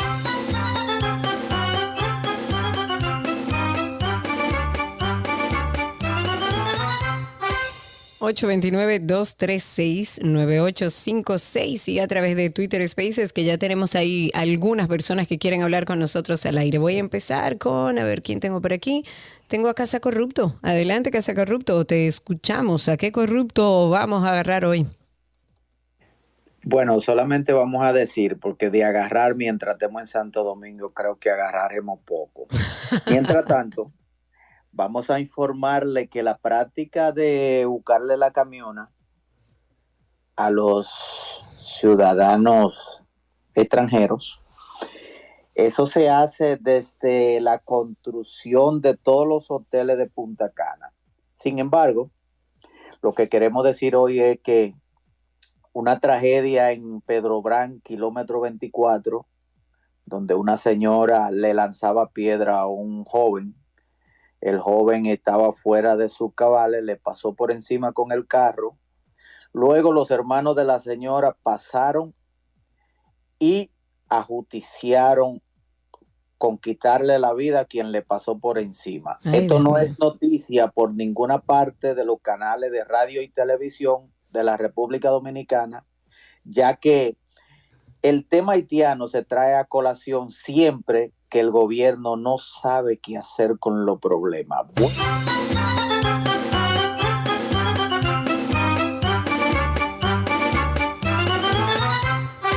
Seguimos con Tránsito y Circo, recibiendo sus eh, llamadas, en este caso sus apreciaciones a través de Spaces. Daniel, adelante Daniel, habilita tu micrófono, cuéntanos.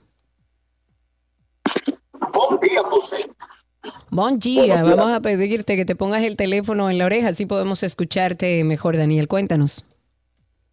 Ok, ¿me escuchan mejor ahora? un poco mejor, ahí está, adelante. Sí. Ok, ok. Eh, era, era para corroborar con lo que decía el señor, el primero que llamó.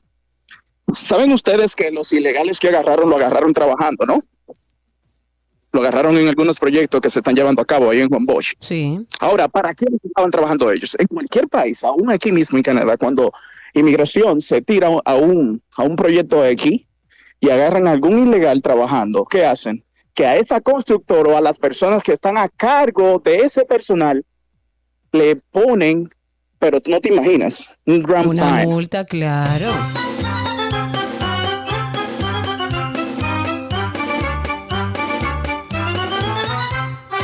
Seguimos con Ángel, está en la línea Ángel, buenas tardes, adelante Ángel. Ah, buenas tardes Sergio, buenas tardes Karina. Adelante mi querido, ¿qué tiene?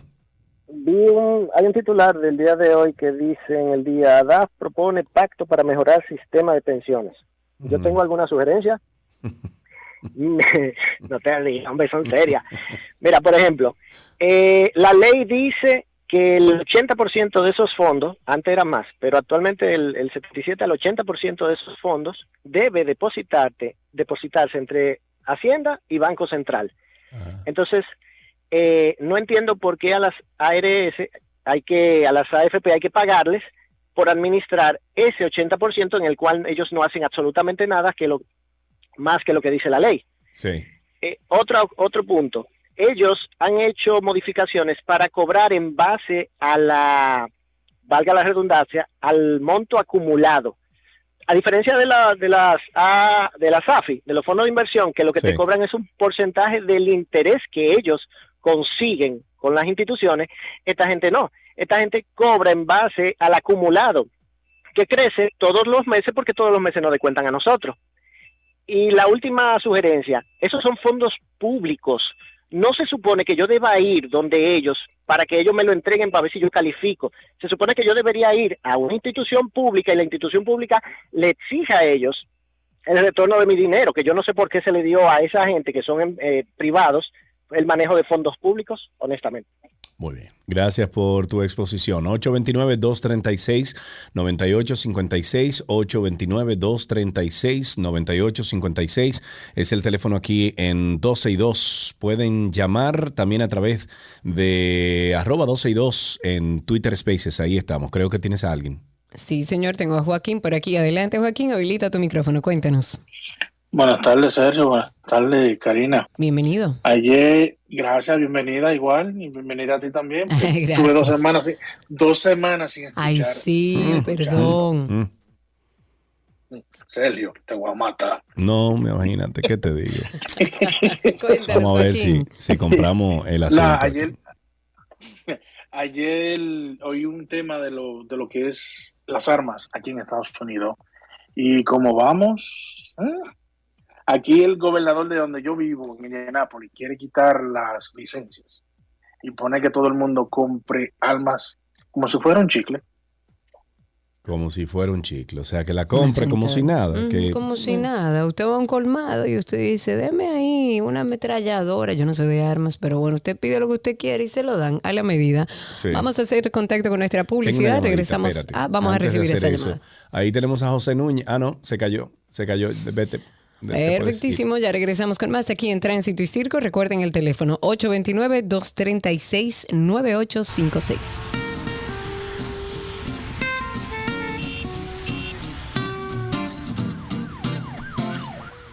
Regresamos a Tránsito y Circo, el teléfono en cabina, anótelo, agéndalo por ahí, 829-236-9856 y a través de Twitter Spaces también pueden comunicarse con nosotros. Me voy inmediatamente a Spaces, tengo por aquí a José Álvarez. Adelante José, habilita tu micrófono y te escuchamos. Sí, buenas tardes, ¿cómo están mis estimados? Muy bien.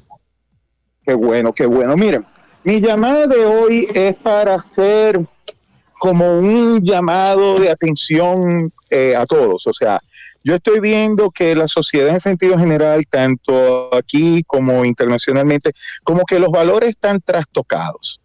Eh, con lo que tiene que ver relacionado siempre al mundo del espectáculo. Tenemos el caso aquí de un cantante urbano que tuvo relaciones con una menor y aquí hay gente pidiendo que lo libere. Por favor, por favor. Pero tenemos que eso es un delito y punto. Tenemos por otro lado un productor de música urbana que tenía armas, las armas se utilizan para matar personas y tenemos compañeros de arte enviándole mensajes de solidaridad, cuando es una persona que violó la ley y fue condenada. Bueno, pero los amigos pueden eh, eh, darle apoyo o no darle apoyo a sus amigos en función de cuáles son. Pero, te encuentras con gente diciendo, ay, qué abuso, qué abuso, un hombre que acaba de ser padre. Mm. ¿Qué pasa? Bueno.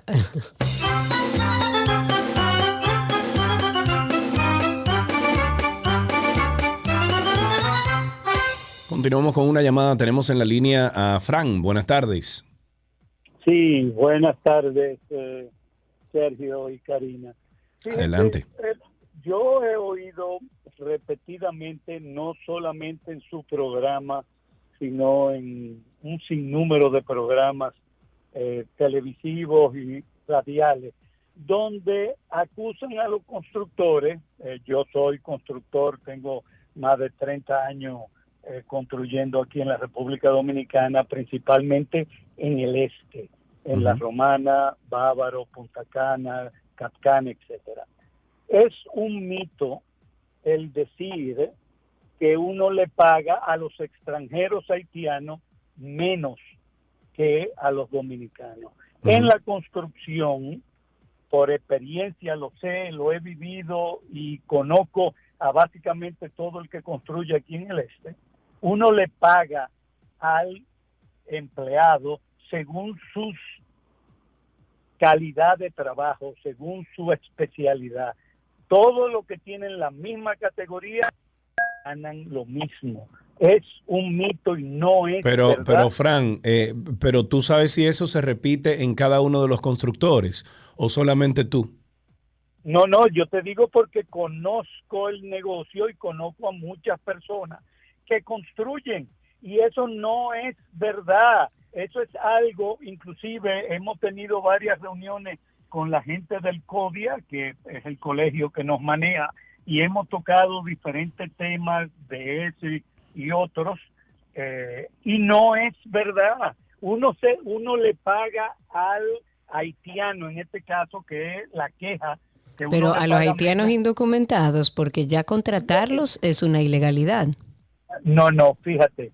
Se supone que uno debe de, cuando lo contrata, principalmente aquí en la romana, se le hace un background check a la persona y para eso se necesita un documento de identificación, sea un pasaporte, eh, eh, el carnet que le dan de trabajo. O sea, son nacionales, en este caso haitianos, pero eh, cualquier, cualquier indocumentado. En este caso son nacionales haitianos documentados. Sí, con sus documentos. Bueno, estamos hablando de la realidad que viven aquellos indocumentados, que no todos evidentemente, pero, muchos abusan. No, fíjate que yo conozco, abuso puede haber porque eh, no puedo decir 100% que no, no, generalizar no, claro.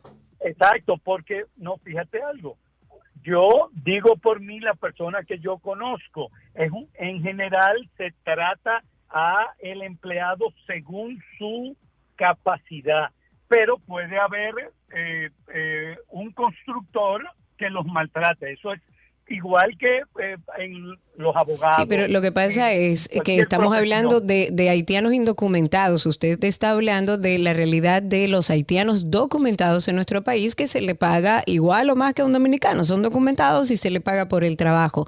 Lo que habíamos hecho referencia es a nacionales haitianos indocumentados y entiendo que no se debe contratar, aunque se le pague más que al dominicano, no se debe contratar si no cuentan con sus papeles, porque sería estar dentro de la ilegalidad. Entiendo que aquellos que están documentados y es lo que hemos hablado aquí, están favorecidos por su legalidad dentro del país y por, su, y por sus documentos pueden exigir lo que exige cualquier empleado de cualquier nacionalidad, incluso dominicano, en nuestro país. 829-236-9856. Dios mío, no veo mi teléfono. A ver, tengo por aquí. lento entonces, porque ¿qué hacemos? Dios mío. Edwin, adelante, habilita tu micrófono en Spaces, que estás hace un ratito ahí esperando porque te abramos el micrófono. Adelante, Edwin, te doy unos minutitos, unos segunditos. No, pues entonces vamos a pasar a la voz de la sociedad. Ahí está Edwin, perdón. Edwin, adelante. Buenas tardes. Cuéntanos. Eh, este, este, señor eh, Joseph, que dice, con relación a los haitianos, eh, lo que él dice de República Dominicana, pero él no, no dice de los Estados Unidos lo mismo. O sea, que cuando ya lo, lo agarran y lo deportan, nadie dice nada, no dice nada de Estados Unidos, de Dominicana sí.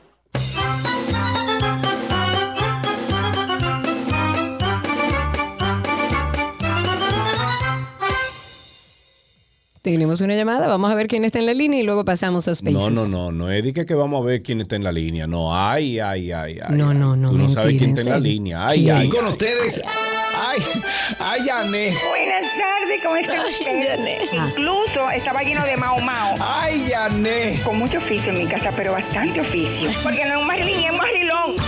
¿Entiendes? Yané. Buenas tardes. Buenas tardes, ¿cómo está usted? Sergio, hello. ¿Todo bien? Cari, mi amor.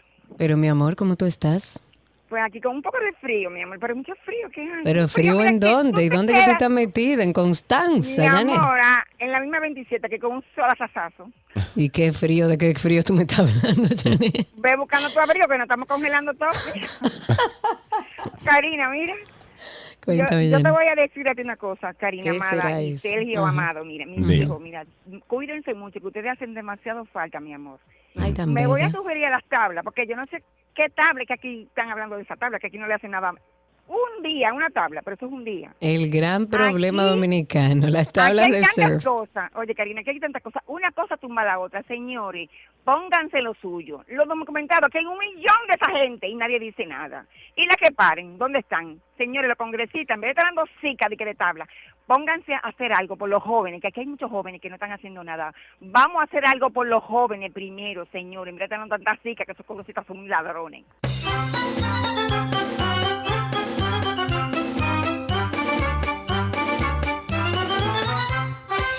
Me voy con la voz de la sociedad que está a través de nosotros, a través de Spaces con nosotros, perdón. Voz de la sociedad, habilita tu micrófono, que te veo ahí con la mano levantada. Adelante. Sí, buenas tardes, Karina y Sergio. Sergio, yo estoy seguro, yo estoy seguro que a usted le falta para, para el programa de Antinoti e, este, e, esta, esta, este audio. Escúchelo un, segundo. A ver, vamos a escuchar. La República Dominicana no hay apagones. Ay, no. Sí. No se está oyendo. Lo que oí fue que en la República Dominicana no hay apagones. Bueno.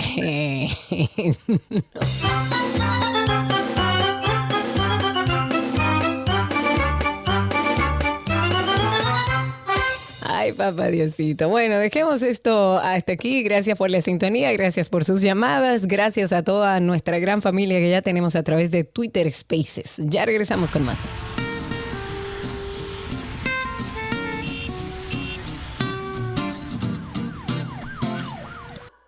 Nuestro segmento de medicina llega gracias a Farmacias Carol. Con Carol cerca te sentirás más tranquilo.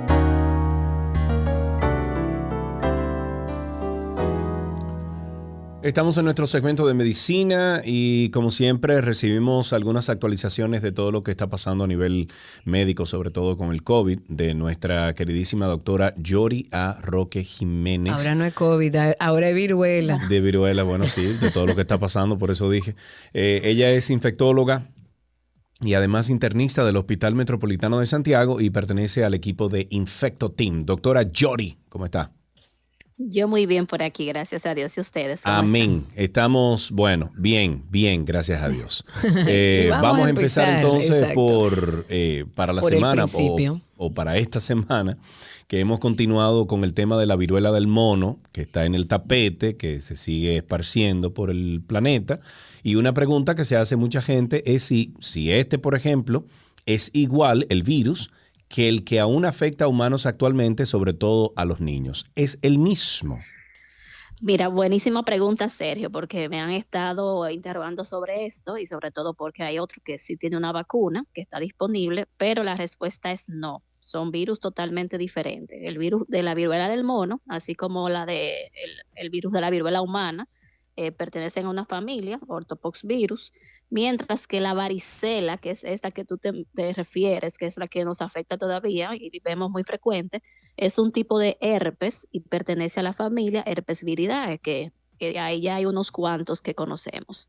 De estos, este que, que más se conoce como que produce, lo que pasa es que todavía la gente le dice viruela, eh, muchas veces, incluso yo haciendo el interrogatorio, le, tengo que decir, tengo que referirme a viruela en vez de decir varicela, que es el nombre real, varicela zoster, es como se llama ese virus que produce esas eh, vesículas o esas bolitas diseminadas, eh, casi a todos en la niñez, es que afecta, ya cuando afecta en la adultez da un poquito más severo. Eh, pero que tiene una característica especial y es que produce una infección persistente. Es decir, siempre yo les explico a los pacientes, este es un virus que una vez uno lo adquiere, se mantiene con uno la vida entera. Lo que pasa es que nuestro sistema inmune lo mantiene en un estado latente, que es como si estuviera dormido. Sin embargo, en algunas circunstancias puede despertarse y da con una manifestación muy conocida como culebrilla, yo sé que, mucha gente lo ha escuchado, claro. pero que realmente es lo que se llama herpes zóster. Ya este herpes zóster que afecta, eh, las lesiones son muy parecidas a la varicela, que es la prima infección, pero más localizada, como casi siempre afecta como una zona específica, sobre todo en el tronco, o sea, en el, en el pecho, en la espalda, eh, y se asocia también con estados de inmunocompromiso. Duele mucho, incluso mucha gente eh, piensa, eh, o es un decir de, muchos, de que si se cruza, o sea, si afecta tanto el, tórax completo, la gente se muere. Esas son cosas obviamente que uno escucha, no, no es así, pero es porque realmente es muy dolorosa. Entonces, sí son diferentes. De este sí hay una vacuna en la niñez. de hecho, se, se aplica desde el año. Eh, y no, no protege realmente, no, no tiene eh, tanta eh, importancia ahora porque no viene al caso con este tema de la viruela del mono. Ok. si ustedes tienen algunas preguntas, 829-236-9856, 829-236-9856 y también a través de Twitter Spaces en arroba 12 y 2 puede conversar con la doctora Yori Arroque que está hablando aquí y dándonos algunas actualizaciones médicas. Yuri, entonces, ¿qué vacuna eh, o si existe alguna vacuna, alguna protección contra la viruela del mono, que es lo que más estamos escuchando ahora? Mira, contra la viruela del mono sí, técnicamente, que tenemos que aclarar, obviamente, no es esta vacuna que yo acabo de mencionar, que es la de la varicela, que se aplica a los niños. Hay otro tipo también que se aplica a personas que le da muy frecuente los herpes y que se aplica en Estados Unidos, pero no es esa misma. Ya para la viruela del mono, eh, no es una vacuna específicamente para ella, sino que la vacuna que se aplicaba para la viruela en humanos, que dejó de aplicarse ya desde el 85, eh, cuando se erradicó, eh, o sea, menos de 10 años después que se erradicó, porque fue para los 80 que se erradicó la viruela en el mundo entero, se dejó de aplicar la vacuna porque ya no era necesario, ya había pasado más de un año que se había reportado el último caso, y ya no se aplica normalmente, o sea, comúnmente entre los esquemas de vacunación, la, la de la viruela humana. Sin embargo, eh, por ejemplo, tengo el conocimiento que en Estados Unidos sí han mantenido de estas vacunas, sobre todo para ciertas circunstancias. Por ejemplo, ellos como este virus, al ser muy letal, que siempre hemos dicho, es, a diferencia de la viruela del mono, la viruela humana sí tenía una alta tasa de mortalidad. Eh, este es un virus que puede ser utilizado como arma de bioterrorismo. Entonces, en Estados Unidos tienen como una un stockpile, tienen como una, una un paquete una reserva, una reserva, una reserva, exactamente, eh, guardada por casos eventuales que podrían pasar o por brotes, por ejemplo, en el 2003 hubo un brote eh, en Estados Unidos y se vacunaron a, los contactos cercanos de las personas infectadas. También ellos vacunan a las personas que trabajan en los laboratorios con este virus, saben que están siempre desarrollando cosas, y eh, también a militares y otras personas de riesgo. Sin embargo, eh, yo sé que el presidente Biden la semana pasada creo que dijo que en caso de ellos cuentan con, cantidades suficientes para distribuir, sobre todo en las localizaciones donde han estado eh, apareciendo estos casos. Y eh, estoy segura que se refiere a esa reserva que tienen allí guardada y que a partir de ella podrían generarse más. Ahí tenemos una llamadita. Tenemos a nuestra amiga Janet que tiene una pregunta para ti. Janet, adelante. Buenas tardes, doctora. Buenas. Eh, yo le quería preguntar, doctora, la, la disipela, ¿viene del hacinamiento, de un moquito o de la persona que pisa algo, no sé, o una moca? Yo lo leí una vez. Quiero saber, doctora, si usted no puede hoy decir otros días, ¿de qué viene ese problema? gracias, Janet. Doctora. muchísimas gracias. La erisipela, que realmente le decimos disipela, también el nombre común que le dice la gente, no es más que una infección de la piel y los tejidos blandos de manera no tan profunda, a diferencia de otra más eh, severa que se llama celulitis, y ocurre cuando hay algún daño en la piel. Todos sabemos que normalmente en la piel hay bacterias, pero ellas se mantienen allí sin afectarnos porque la piel se mantiene íntegra. Una vez ocurre una disrupción en la piel, o sea, una cortadura, una picadura de insectos o cualquier cosa que se contamina, entonces pueden invadir bacterias y producir estas infecciones que se diseminan en toda la piel y producen como la piel se ponga roja, se, eleve un poquito, duele y demás. Hay gente que hace mucho porque una vez que una gente hace una infección por eh, como esta, tiene alto chance de volver a repetirla en, el, en lo largo de su vida, pero sí es bueno tomar en cuenta algunos factores de riesgo que puede tener cada paciente y así disminuir eso, esos episodios recurrentes. Perfecto. Otro tema que continúa siendo un enigma, que sigue generando preocupación, evidentemente, es el tema de la hepatitis en niños. ¿Se ha descubierto ya alguna causa o posible causa de esto? Mira, y realmente esto me tiene con un dolor de cabeza que ustedes no se pueden imaginar, porque realmente de este sí estamos como, como dices, como un enigma, como no sabemos todavía. Sí han surgido algunas hipótesis y han sido razón de grandes debates entre científicos alrededor del mundo. Lo último que revisé esta semana fue en, en, en el Reino Unido, que eh, se ha hecho una hipótesis, se ha planteado una hipótesis que realmente tiene como cierto sentido, en el sentido de que eh, se está evaluando la posibilidad de que niños con COVID persistente puedan tener una reacción inflamatoria exagerada contra el adenovirus 41 que mencioné hace unas semanas atrás, que, que se había encontrado en algunos casos, que afecta generalmente el tracto gastrointestinal y con esto entonces causar este daño a nivel del hígado recordando mm. que parte de lo que se ha estudiado en el síndrome post-COVID y el COVID largo y todo lo que hemos hablado es el hecho de que las partículas virales se mantengan en los intestinos eh, del infectado, aún sin presentar como tantos síntomas sugestivos de COVID. Pero se cree como que en estos niños estas eh, células que aún están infectadas por el virus se mantengan activas, despertando células inflamatorias inespecíficas, es decir, no específicamente para el COVID, pero que al encontrarse con un nuevo virus, por ejemplo, el niño se infecta entonces con el adenovirus 41 y por eso se genere esa mayor actividad inflamatoria. Yo sé que es todo un crucigrama, pero es algo que trae como cierta luz al tema. ¿Pero esto es una hipótesis o esto ya se, está, eh, eh, se ha establecido? Es una hipótesis y como te digo, eh, estuve leyendo toda una, una, una, mesa de discusión que tuvieron en el Reino Unido y mucha gente a favor y en contra porque también había yo mencionado que no todos los niños se ha identificado infección por COVID previa. Sin embargo, sabemos también que no todo el que le da COVID genera anticuerpos. Eh, mucha gente hace COVID y no genera ninguna respuesta. Entonces, dentro de ese contexto, cabría esta hipótesis y explicaría por qué eh, ante la adenovirus 41 hay esta respuesta tan exagerada que daña el hígado y eso normalmente no pasa en niños sanos, generalmente eso pasa en niños inmunocomprometidos.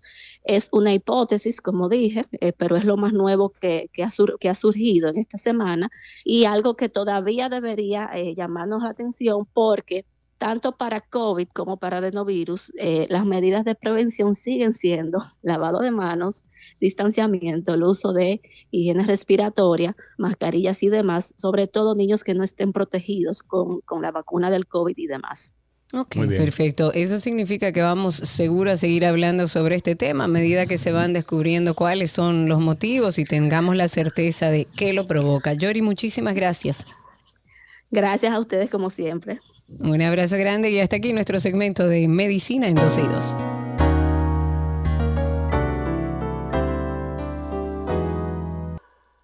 Las noticias actualizadas llegan a ustedes gracias a la Asociación La Nacional, tu centro financiero familiar donde todo es más fácil.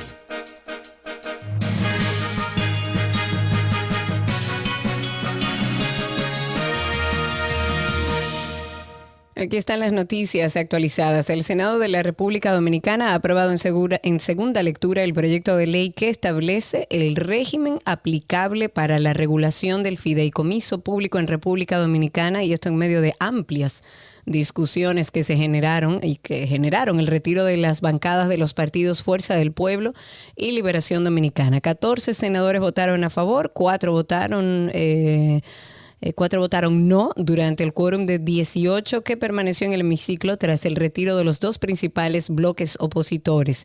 Este proyecto de ley que regula los fideicomisos públicos lo que tiene es el propósito de establecer una normativa particular para la regulación del fideicomiso público, su organización, su estructura, su funcionamiento. Me parece muy bien, eh, me parece muy bien así como también respecto de su capacidad legal también para administrar recursos públicos y proveer, gestionar y ejecutar obras y proyectos de infraestructura o también servicio de interés colectivo. En otra noticia, el ministro de la presidencia, Lisandro Macarrulla, que se lo llevó la patrulla, rechazó hoy referirse al conflicto generado entre el asesor en materia penitenciaria del Poder Ejecutivo, Roberto Santana, y la Procuradora General de la República, Miriam Germán Brito, por el no uso de las nuevas cárceles o de la nueva cárcel, las parras, por la vinculación. Dame un segundo. Ahora sí por la vinculación de su hijo a la construcción de la edificación y la posterior auditoría a la que fue sometido el proyecto. En otra información, la Corte de Apelación del Distrito Nacional ha rechazado la segunda recusación de la que había sido objeto el juez Pablo Inver y por lo tanto lo confirmó para conocer mañana viernes la medida de coerción contra el grupo de policías y civiles implicados en el homicidio del joven David de los Santos, quien falleció tras ser detenido. La Corte no encontró elementos que comprometieran la imparcialidad del juzgador, como lo habían alegado los defensores de varios de los imputados por el crimen del joven que quien según según los resultados de una autopsia, falleció como consecuencia de ser torturado en el cuartel policial del Ensanchenaco, Distrito Nacional. El comando armado que sustrajo más de 9 millones de pesos de un camión blindado en Santo Domingo Este utilizó una camioneta robada para cometer el asalto y otros hechos delictivos entre Juan Dolio y el Gran Santo Domingo el mismo día. Estos malhechores sustrajeron la camioneta Nissan Frontier color gris a una persona en Higüey para posteriormente realizar un atraco en el municipio de Juan Dolio. Eso confirmó una fuente ligada a la investigación. Luego, el comando armado se trasladó, a los delincuentes se trasladaron en un auto a un auto adornos en el sector de Herrera, municipio de Santo Domingo Este, donde retiraron el dispositivo GPS que tenía el vehículo. La fuente agregó que los seis desconocidos, los cuales estaban fuertemente armados y utilizaban chalecos antibalas y pasamontañas, cometieron otro asalto en un lugar indeterminado para luego dirigirse al sector de los Mameyes para asaltar el camión de la empresa de transporte de valores que culminaba allí su ruta el pasado sábado. El grupo permaneció por varias horas fuera de la estación del expendio de gas licuado, eh, ubicada en el sector de los Mameyes a la espera del camión de la empresa Dominican Watchman. Dicha información fue corroborada por el levantamiento de las cámaras del Sistema Nacional de Atención de Emergencia y Seguridad 911 como parte del proceso de investigación que realizan las autoridades. En los próximos días, el Ministerio de Salud Pública va a emitir la resolución en la que se establece la aplicación de una tercera dosis de refuerzo contra el COVID-19 en adolescentes de 12 a 17 años de edad. En ese sentido, el asesor en materia de COVID-19 ha explicado que esta podrá administrarse con el biológico Pfizer por lo menos a los cuatro meses después de haberse colocado la segunda dosis. Con esto finalizamos estas noticias actualizadas aquí en 12 y 2.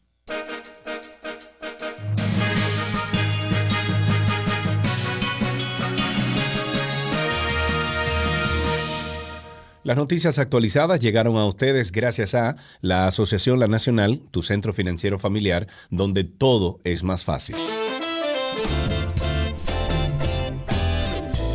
Mañana nosotros tenemos un especial muy chévere aquí en 12 y 2. Creo que diferente también, ¿eh? Mañana tendremos el especial de madres enfocado en las Bad Moms. Me encanta eso de Bad Moms. Y ustedes sabrán de qué se trata. Mañana en el especial la vamos a pasar muy bien. Vamos a rendirle homenaje a esa figura tan importante dentro del hogar que son las madres. Utilícenlo también como medio para felicitar a sus madres, para expresar afecto, amor, cariño, que nos hace falta tanto. Eso será mañana, justo a la mitad del día. Estaremos aquí sentados y a través de redes seguimos siempre en contacto. Nos encuentran como 12 y 2, Karina Larrauri y Sergio Carlos. Chao, chao.